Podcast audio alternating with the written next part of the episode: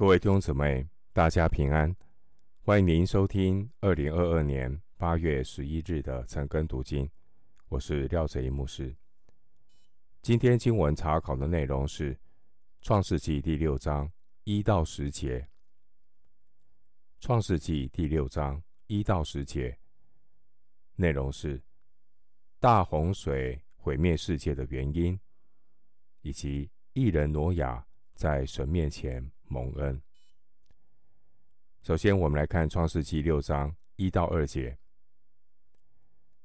当人在世上多起来，有生女儿的时候，神的儿子们看见人的女子美貌，就随意挑选，娶来为妻。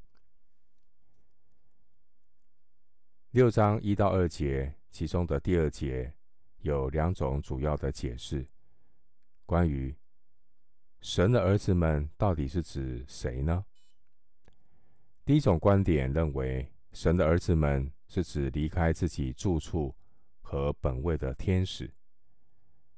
这些不守本位、不守本分的天使，他们与地上的女子通婚，是神所厌弃的。抱持这种看法的人，以约伯记作为例证。因为约伯记一章六节和约伯记二章一节有提到神的众子，那边神的众子意思是指伺候在神面前的天使。另外一方面，神的众子在闪族语言里的意思是指天使。然而，也有反对这样的一个看法，不认为。神的儿子是指天使，主要的理由是圣经有提到，天使不生育，也不繁殖。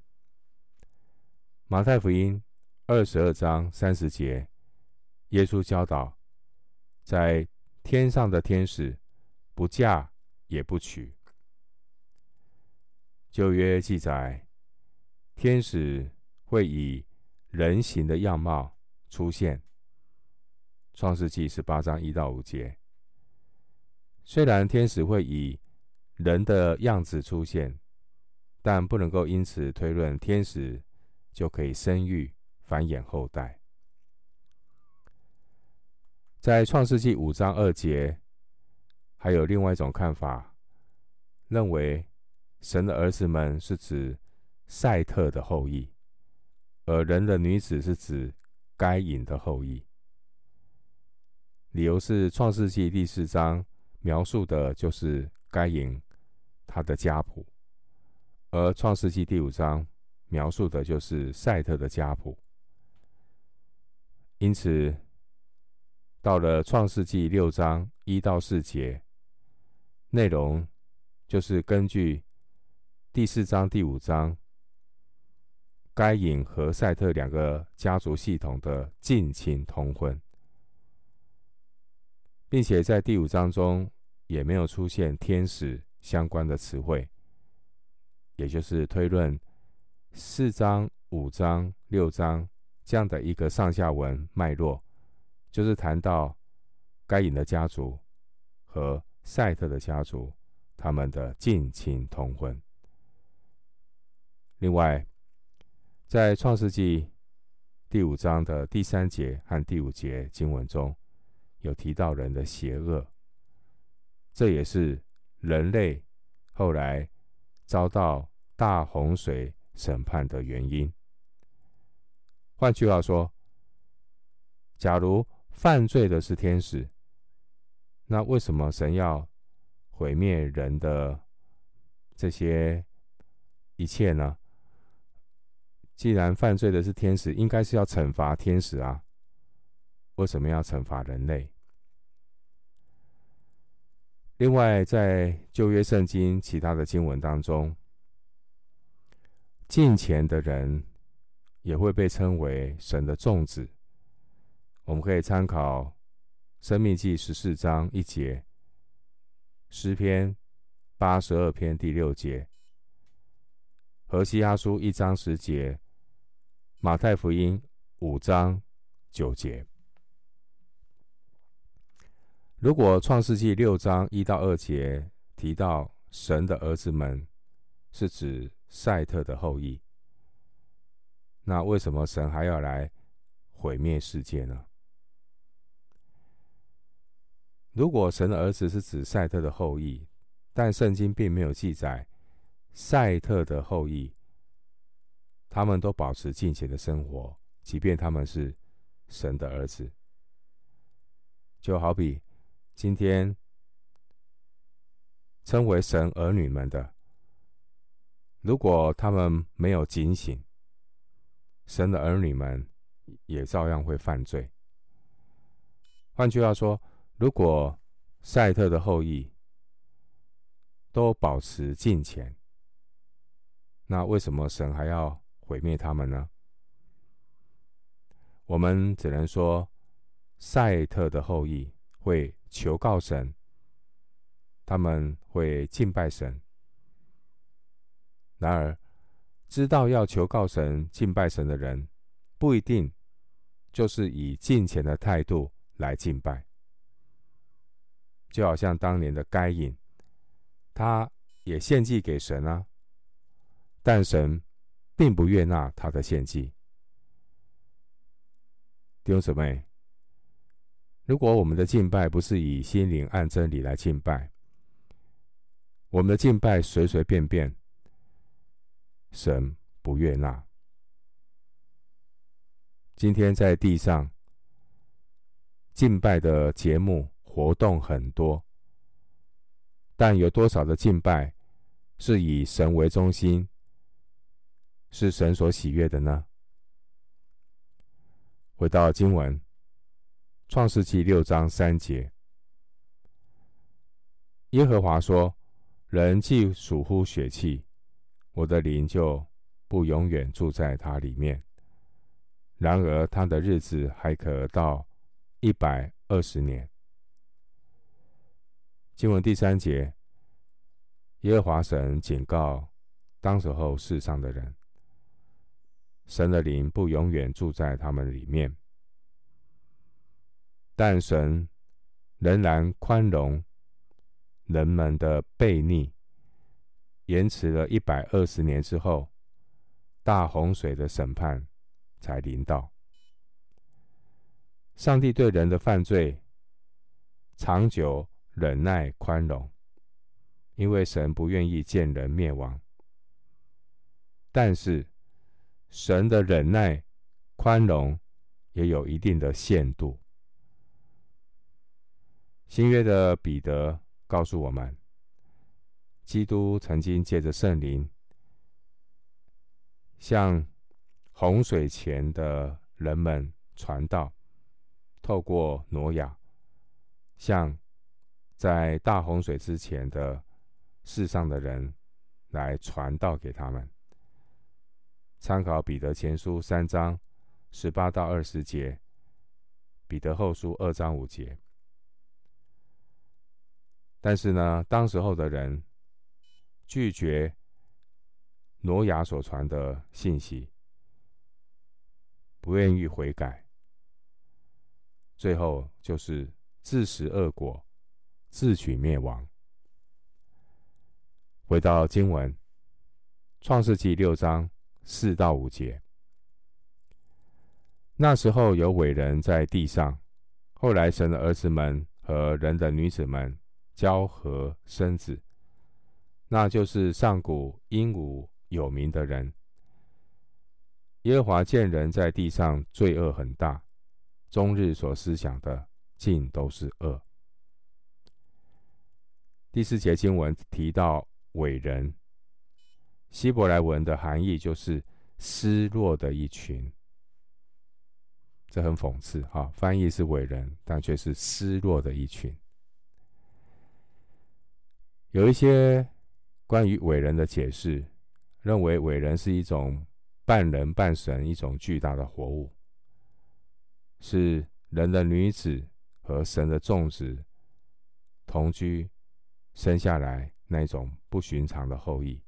当然，那种解释是指人跟天使。那他们的解释是人和天使生下的后裔，啊，是半神半人，但是这是一种不正常的结合，也违反了神造人生养后代的常规。那他们认为，因着人类这一种背道而驰，违背上帝生养后代定律，也导致神必须要以大大洪水的审判呢，来毁灭全世界。今天我们看到，从西方到东方，各种性泛滥、性解放的堕落，这在提醒我们。万物的结局真的是尽了，弟兄姊妹，你预备好迎接耶稣再来了吗？回到经文，《创世纪》六章六到七节，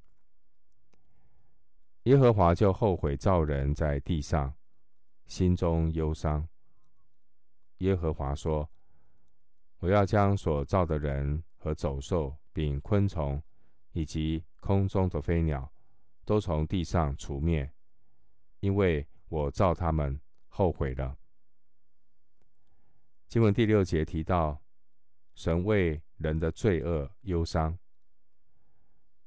这忧伤表达了神的怜悯和宽容。神的宽容是要领人悔改，但是人如果践踏神的宽容，神也。必须要有公义的审判。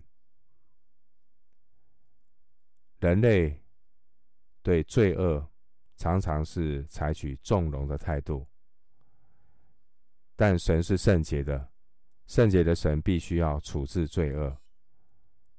神是既慈爱又公义的神。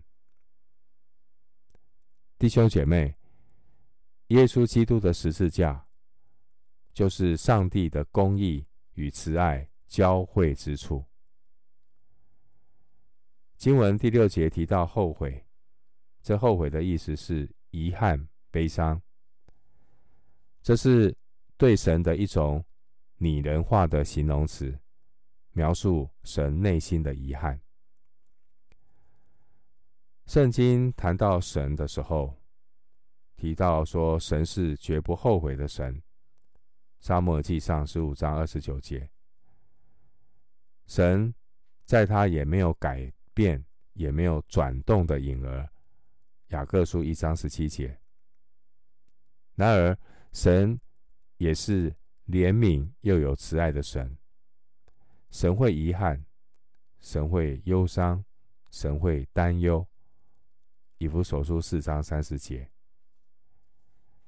神也是全知的神。神早已预预见、预先的知道、看见会有这样的结局，但神仍然会忧伤，显明神爱世人的心。第六节的忧伤，是表明神看到按照自己形象所造的人，因着犯罪带来许多的痛苦。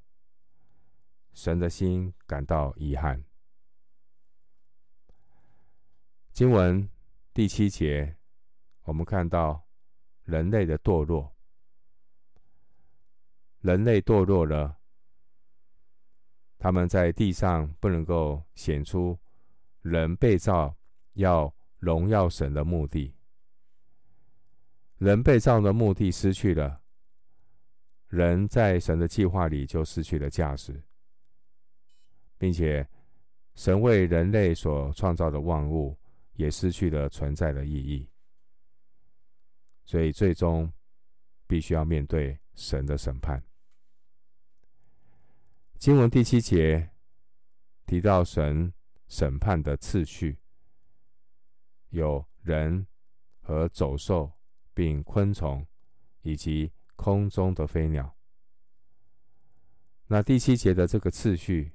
和创世纪一章二十节、二十四节、二十六节创造的顺序正好相反，表明呢，神的审判是神创造的反向作为，倒过来，神创造，倒过来就是神审判。回到经文，创世记六章八节，唯有挪亚在耶和华眼前蒙恩。前面经文第七节，神宣告要将人和走兽并昆虫，以及空中的飞鸟。都从地上除灭，但同时，神也预备了拯救的计划。所以六章八节说：“唯有挪亚在耶和华眼前蒙恩。”神预备挪亚，开始他拯救的计划。上帝的审判和上帝的拯救是并行。公义与慈爱并存，写明了神做工的原则。神一方面对罪恶绝不姑息，而神对自己的旨意和计划，他也必定要成就。上帝有拯救的计划，神拯救的计划是透过拣选挪亚。而挪亚能够蒙恩得救的根源，来自于神的恩典。我们得救是本乎恩，也因着信，并且神有主权，神要恩待谁就恩待谁。罗马书九章十五节。回到经文，创世纪六章九节，挪亚的后代记在下面。挪亚是个义人，在当时的世代是个完全人。挪亚与神同行。经文第九节提到，挪亚是义人。义人的意思就是被神称为义的人。弟兄姐妹，没有一个人能靠着行为在神面前称义。加拉太书三章十一节。人呢？只能够因信称义。罗马书四章五节。挪亚的义是本乎神的恩典。神在罪恶的世代中拣选挪亚，预备挪亚，也保守挪亚，分别为圣，成为主用的器皿。挪亚的义来自于挪亚他。相信，他相信神，他与神同行，所以挪亚就承受了那从信心而来的义。希伯来书十一章一七节，希伯来书十一章七节，这世界上没有一个行为完全的人。创世纪六章九节说。挪亚在当时世代是个完全人。这完全人的意思，并不是说挪亚毫无瑕疵，而是指挪亚他甘心的来拣选神，专心的来跟随主，顺服神。经文第九节说，挪亚与神同行。与神同行，就是跟随神、顺服神，与神有亲密的交通，这是与神同行的意义。跟随神、顺服神，与神有亲密的交通。最后，我们看创世纪六章十节，挪亚生了三个儿子，就是闪、含、雅弗。挪亚所生的这三个儿子，是人类所有民族的祖先。闪是美索不达米亚人和亚伯拉罕的祖先。含是埃及人以及阿拉伯半岛居民的祖先，也包括今天的非洲人。雅弗是黑海及小亚细亚居民的祖先。包括今天的欧洲人，而华人可能是闪或韩的后代。我们今天经文查考就进行到这里。愿主的恩惠平安与你同在。